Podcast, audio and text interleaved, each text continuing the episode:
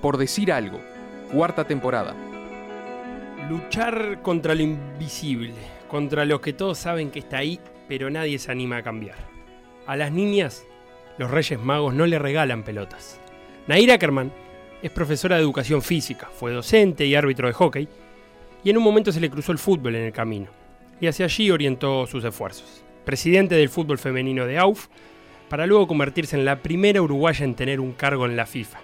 Miembro del comité organizador del Mundial Sub-17 de Azerbaiyán 2012, Costa Rica 2014 y Jordania 2016. Nair es parte de ese puñado de personas que luchan contra lo invisible. Matilde Reich, Jorge Burgel, Valentina Prego, tomando por asalto un deporte que supo ser exclusivo del hombre. Esa era la realidad, la de siempre. Hay que convencer a tanta gente que la tarea fue y sigue siendo titánica.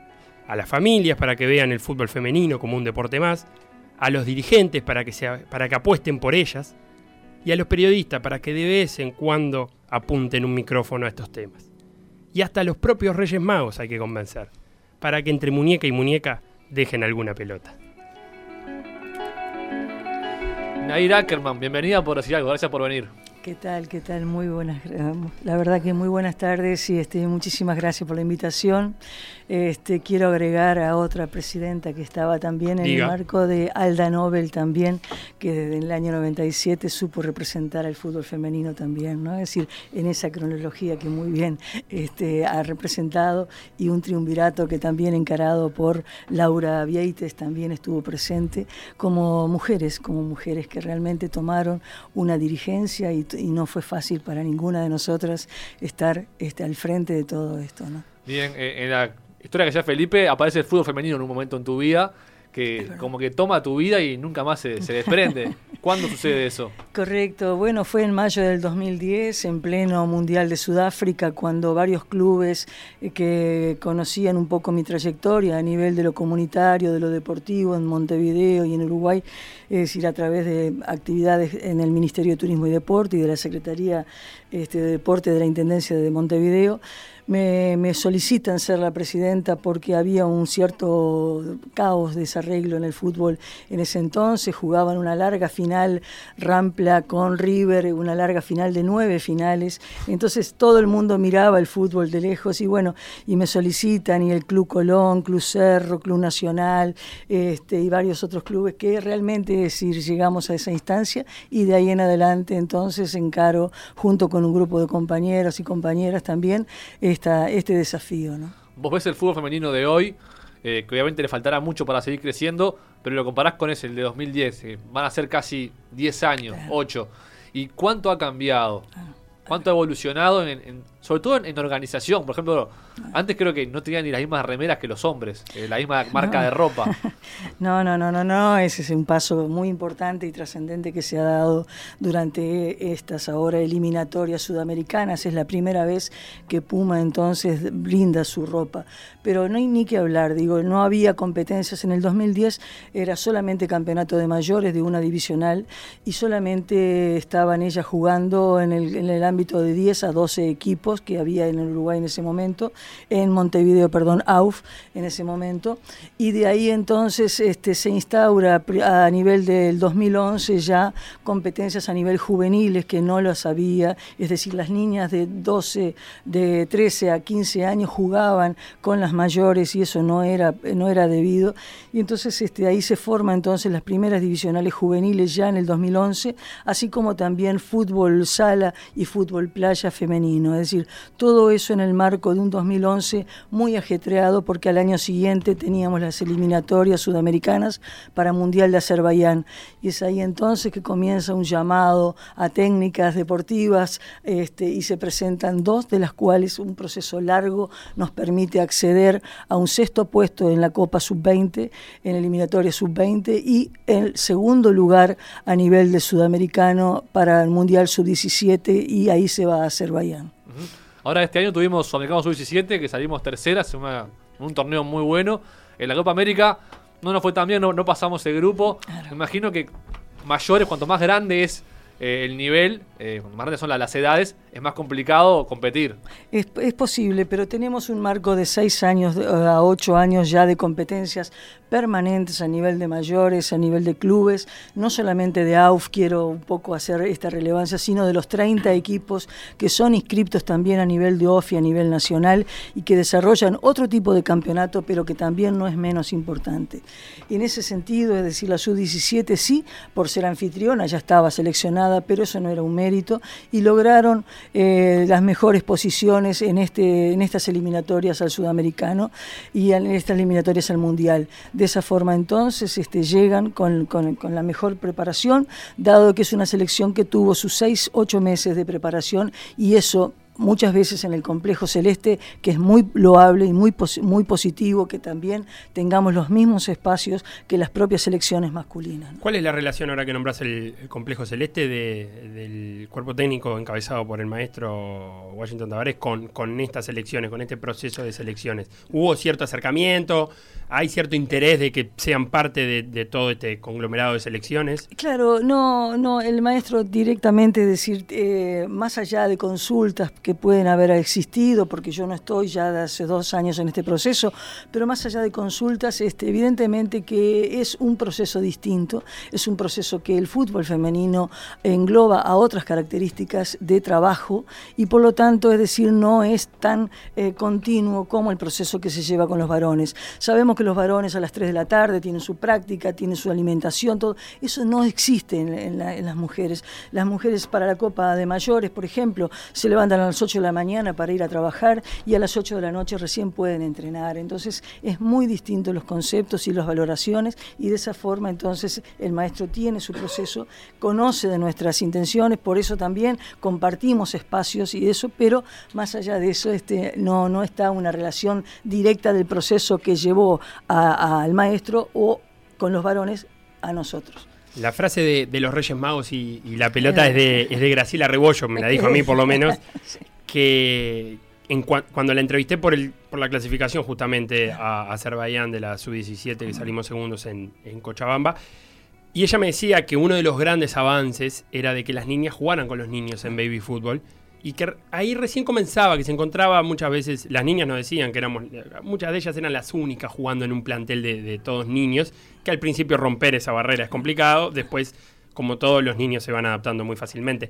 Esa realidad ha ido creciendo en estos días? ¿Hay más niñas jugando con niños mezclados? Eh, hay más niñas también, eh, sí, jugando con niños hay, pero no es lo ideal muchas veces, pero en cierta forma en otros países del mundo lo, lo hacen, niñas y niños juntos. Uruguay tiene la modalidad de ONFI, la Organización Nacional de Fútbol Infantil, por lo tanto el fútbol femenino en ONFI está creciendo mucho, ya se han hecho categorías de sub 9 y por supuesto como hace muchos años ya viene sub 11 y sub 13. Ha crecido ya al tener casi 100 equipos en todo el país, no es menor para el mundo. Esta es una experiencia única y eso también hay que destacarlo, no solamente a nivel de los varones, sino a nivel de las chicas, porque realmente no hay, no hay organización en el mundo que pueda también albergar 600 eh, a 670 clubes y eso tiene una, un, un, un, handy que a nosotros nos favorecería muchísimo en la preparación a otros sudamericanos y a otros y el juego interno también, ¿no? Es decir, así que hay técnica, hay jugadoras, hay entrenadoras muy, de, mucho, de mucha valía y hay que convocarlos a todos, a todos, no dejar a nadie, no excluir a ninguna eh, hoy por hoy entrenadora y jugadoras. Ahí estás comparando ONFI con, un contexto internacional como una experiencia única en el mundo, que es algo que, se resalta permanentemente en el fútbol masculino también. Por supuesto. ¿Qué, otras eh, diferencias hay que, digamos, superar en, relación al contexto internacional del fútbol femenino, sobre todo al regional, que es el que después te permite clasificar a, las competencias como los mundiales. Nosotros lo que tenemos, el, desfavorecimiento es de las largas distancias en las cuales no nos motiva, no nos, no, nos, no nos es posible, por la presupuestación que lleva eso, a tener más encuentros con los países vecinos y ni siquiera con los países al sur de esta América. Es decir, este, hay un nivel muy alto de costos y que no hay sponsors que motiven, eh, es decir, aún no se han motivado para apoyar eh, las selecciones femeninas y de este, en, este, en este marco, es decir, no hay crecimiento y no hay una mayor competencia. Ahora recién Conmebol ha desarrollado un campeonato sub-14 al cual es muy importante y un equipo, el palmirense del departamento de Colonia, fue el que participó con una exquisita, eh, una exquisita experiencia junto con el náutico en dos semanas a nivel de toda América en propia Paraguay. Entonces, este, ese tipo de competencia, favorecer la competencia a nivel femenino es necesario y bueno, y tener cuerpos técnicos calificados también. Hablando de Conmebol, una de las cosas que todavía no se encuentra explicación en este 2018 es lo que pasa en, la categoría de mayores, que tengan competencia una vez cada cuatro años. Uruguay juega esta Copa América y prácticamente hasta la próxima del 2022 no va a haber un solo partido de Uruguay. Y en la Comebol tampoco no se, se, intenta cambiar esa realidad. Se intentó en 2015, al cual participamos 30, 30 este, representantes de toda América eh, por el área de desarrollo, en el cual dejamos claramente especificado que no podemos nosotros tener cada cuatro años una competencia cuando después tenemos a nivel de clubes que nos piden durante todos los años tener su competencia. Nosotros necesitamos tener un, un calendario quizás no tan frondoso como el de los varones, porque las realidades son diferentes, pero un calendario único femenino en el cual todavía Conmebol no lo ha desarrollado. En ese calendario único cada cuatro años es imposible y más solicitar que no solamente los tres primeros puestos estén hacia Tokio 2020, 2020 estoy hablando, dentro de dos años, a los Panamericanos y al Mundial. Claro, Entonces, todo se tiene que repartir en esta Copa se reparte en estos tres primeros puestos, es algo incalificable y ya otros, otras experiencias en el mundo eh, extienden un poco más la competencia de la Copa América. Eh, no, eh, el tema es el presupuesto, pero pensemos otras formas, no, no, no, no, no nos cerremos con, con la historia de hace 60 años. En cierta forma, es decir, eh, nosotros queremos que en estos 20 años de crecimiento del fútbol femenino a nivel de toda América logre mejores competencias, mayores competencias y mejores individualidades como jugadoras. Hoy se nos están yendo las jugadoras y por suerte se van al exterior a jugar y es muy bueno, las buscan. Y es por algo, es porque hay competencia todo el año. Ecuador hizo una competencia de dos semanas para ir a la Copa América. Nosotros tenemos campeonatos desde marzo a diciembre y todavía hay competencias de la A y la B. Es decir, y este año se han anotado un, máximo de 20 equipos que nunca en la historia, y Conmebol está obligando a los, a los equipos a que al 2019 tenga que tener femenino. Entonces, todo esto va a favor, entonces todo también tenemos que nosotros ayudar, posibilitar. Los medios tienen, eh, por supuesto, la gran, eh, la, gran travesía también de, apoyar mucho más eh, estos, estos, estos avances. Entonces, bueno, es todo un, un, conglomerado de situaciones que tienen que darse para que el fútbol siga creciendo y tener las 40 millones, como se dijo, al 2020. ¿Qué países, qué ejemplos podemos tomar como modelo de, de buen trabajo en fútbol femenino? Sin irnos tan lejos, ¿no? Pero por acá, por la región?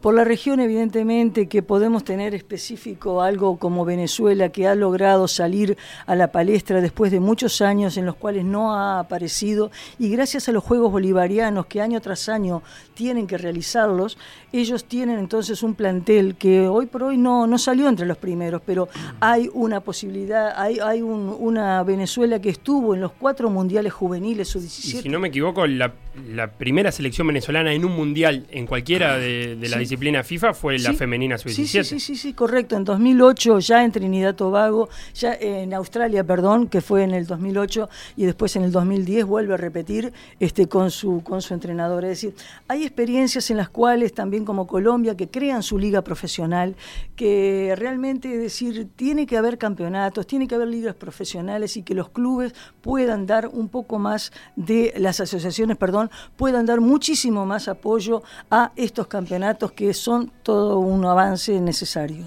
Ahí le vamos a hacer una pausa y seguimos en la entrevista con, con Por decir algo acá. Ya te digo que te tengo mucha fe en ir para el cuestionario, ¿eh? Mucho dato maneja, mucho dato A la vuelta tenemos un cuestionario que es muy random, no te preocupes porque puede tocar cualquier cosa. Para mí va, va a punto alto.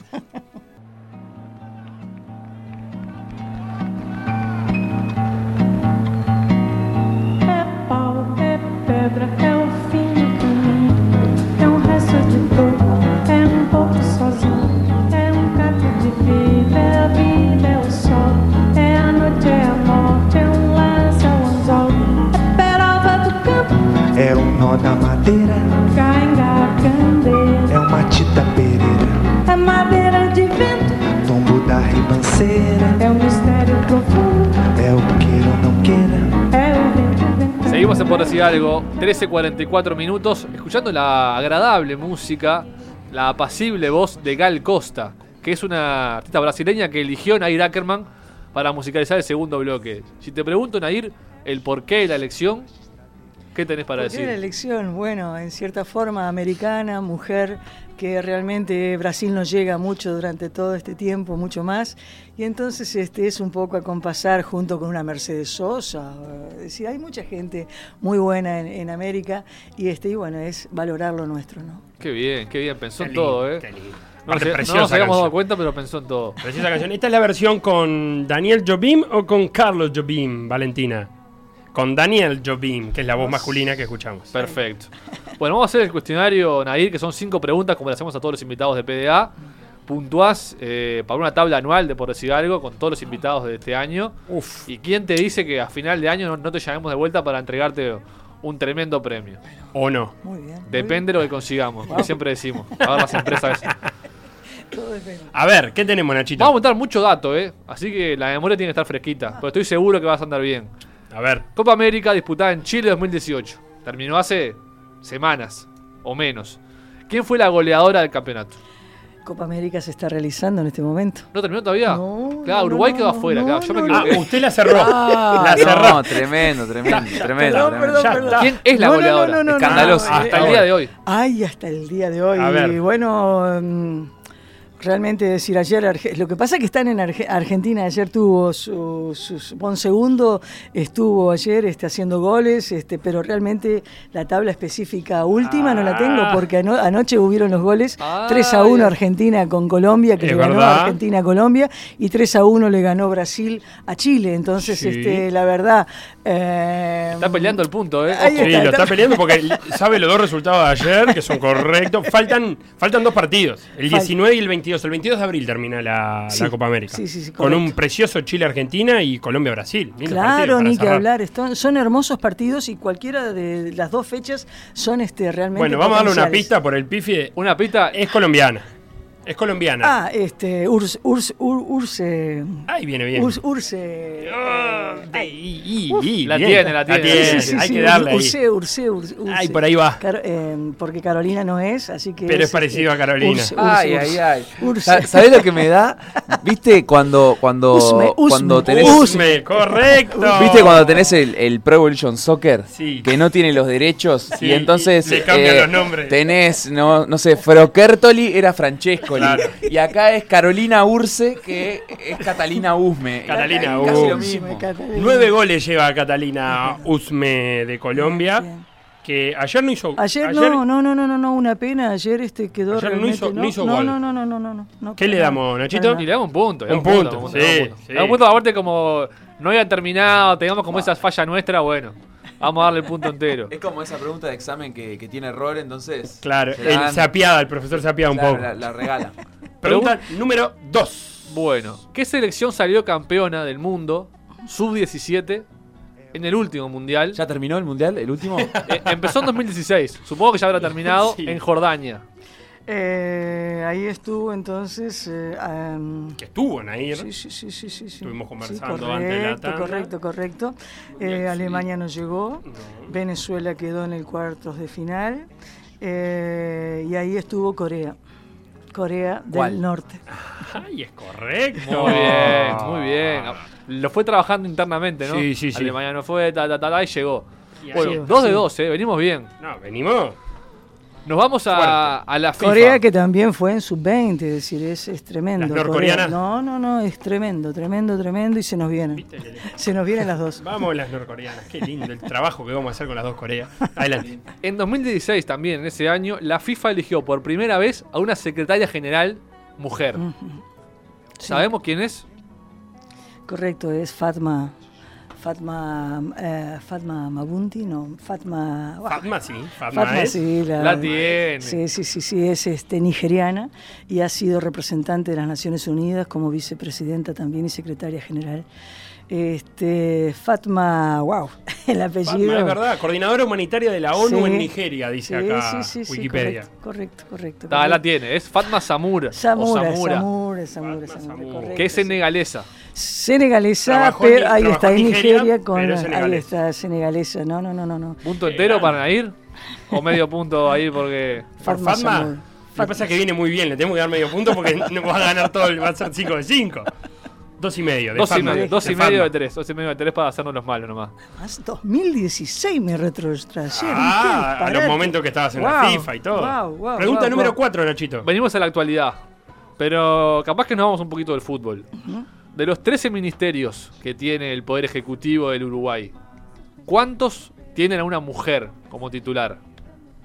En ese sentido, tienen tres: el Ministerio de Turismo, el Ministerio de Vivienda y Ministerio de Desarrollo Social. Y me quedó el otro que es el Ministerio de Energía, son cuatro. Cuatro, ahí te. Vos sabés que no llegamos a ir. Pero Nos te quedamos falta- cortos. aparte Falta te el más polémico. Sí, uno con mucha exposición. Ah, desarrollo Social, lo dije. Ese sí. Sí. Sí, no, es Más. más, es bailar arriba de una mesa. Eh, Al pu- a, ese, a ese punto. no, esa muchacha está en el Senado, ¿Quién? Que bailó arriba de la mesa. ¿Quién bailó arriba de la mesa? ¿Bailó arriba de la mesa? ¿No bailar arriba de la mesa? Se Toca el Sí, tambor. claro. Ah, Claro. educación y cultura. La sí. María Julia. María Julia. ¿Vos quién sí. decías que bailar arriba de una mesa? Porque capaz que tenemos un chimento. Hay mucha gente bailando arriba de una mesa. Vamos a no decirlo. Está en el Senado, tenemos esa pista. Está. Vamos a ir al Senado a preguntar quién bailó arriba. 4 de 5. ¿Qué hacemos, Nachito? Y con medio eso? punto, medio, Medio punto, punto. medio punto. Bien, 4 puntos. Acumula 3 de 4. 3 de 4. Bien, perdón. 3 de 4, Y vamos a la pregunta número 5. Que es de hockey. Que es tu, Mm, tu sí, deporte sí, madre, podríamos sí, decir. allí.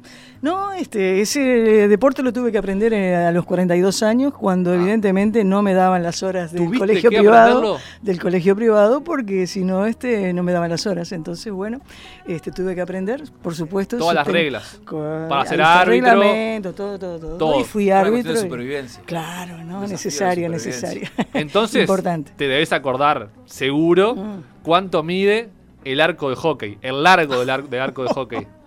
Bueno, ahí andamos, este, de la, la memoria un poco falla. ¿Querés tirarle- Pero querés no, margen, no. Felo? Este, Un margen de cuánto mide qué? El largo. El El largo, largo, la tres metros. del arco. El largo. Tres metros, este, tres metros y es con palos cuadrados.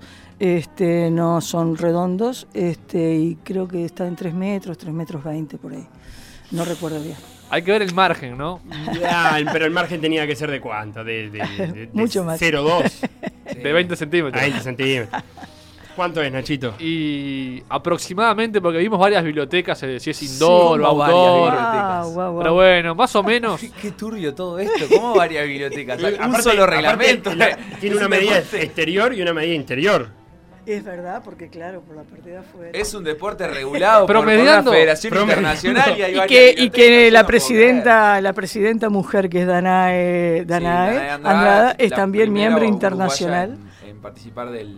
La primera mujer en participar del, del directorio del- de la Federación Internacional. De la de Federación. Internacional, ay, A como no, BOA, del es member año BOA. pasado o del ¿Cómo no? 2016. Eh, del año pasado, 2000, sí, sí, sí, sí, sí. Entonces, bueno, importantísimo el hockey. Ahora, ¿cuánto Bueno. mide de largo? Promediando todo, en Sí. nuestro espacio promediando todo en PDA, 3,7 metros.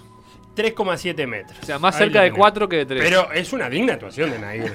Y sí, hizo 3 puntos de 5 en total. ¿Dónde lo ubica en la tabla general? mitad de tabla, no, te diré que copas internacionales. Copas ¿eh? internacionales. No alcanza el liderazgo del pelado Vázquez que sigue primero, ¿Con cuánto? con 4. 4 de 5 el pelado Vázquez. Habrá Pasa que arrimársele.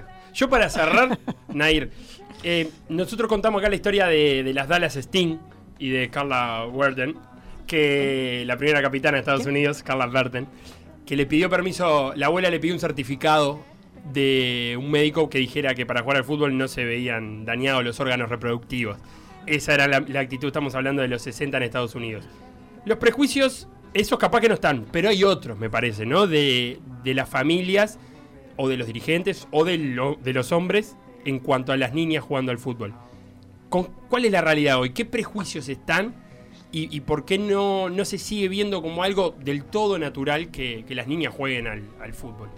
Eh, más allá de que, eh, que nos favorece una gran cultura futbolera a nivel de América y a nivel de, Uruguay, por supuesto, pero tenemos, nos encontramos con todos estas, estos obstáculos, estas barreras. Hoy por hoy este, se han ido cayendo las, muchas barreras, y, pero vemos que todavía a nivel cultural eh, existe ese, ese prurito, ese, no, no, hay otros deportes, ¿por qué no jugás a esto otro? Es decir, hay una barrera cultural todavía que es producto de la invisibilidad del fútbol femenino. Hoy por hoy no tenemos partidos que se vean en los canales de televisión, ni nadie que los relate, ni hay ese contacto total de los padres con las canchas de fútbol donde hay chicas. Entonces, este, yo creo que por eso este mundial realmente yéndonos al 13 de noviembre va a favorecer mucho porque va a poner en la mesa eh, discusiones, va a poner eh, personajes, va a poner jugadoras y que realmente eso va a ayudar a fortalecer a las pocas niñas que todavía quedan con esa, ese instante de que no, no, mi mamá no me deja, no puedo, sino que de a poquito eso va a mejorar. Hablando de ese mundial y, bien cortito, ¿cómo te llevas con esa reacción? Me parece que tuvo el status quo de los campeonatos se van a terminar en octubre, los jugadores no van a tener, los jugadores profesionales masculinos, vamos a tenerlos dos meses sin hacer nada, el periodismo reaccionó. ¿Cómo lo vamos a cortar con un Mundial Sub-17? ¿Cómo te llevas con esa reacción? Yo creo, Felipe, que no, no es que no tengamos nada. Es decir, aquí va a haber un mundial. Es la primera experiencia después del mundial del, del 1930 en el cual nuestro país será anfitrión. Por lo tanto, yo creo que todas las expectativas, todo el país tiene que estar pendiente de un mundial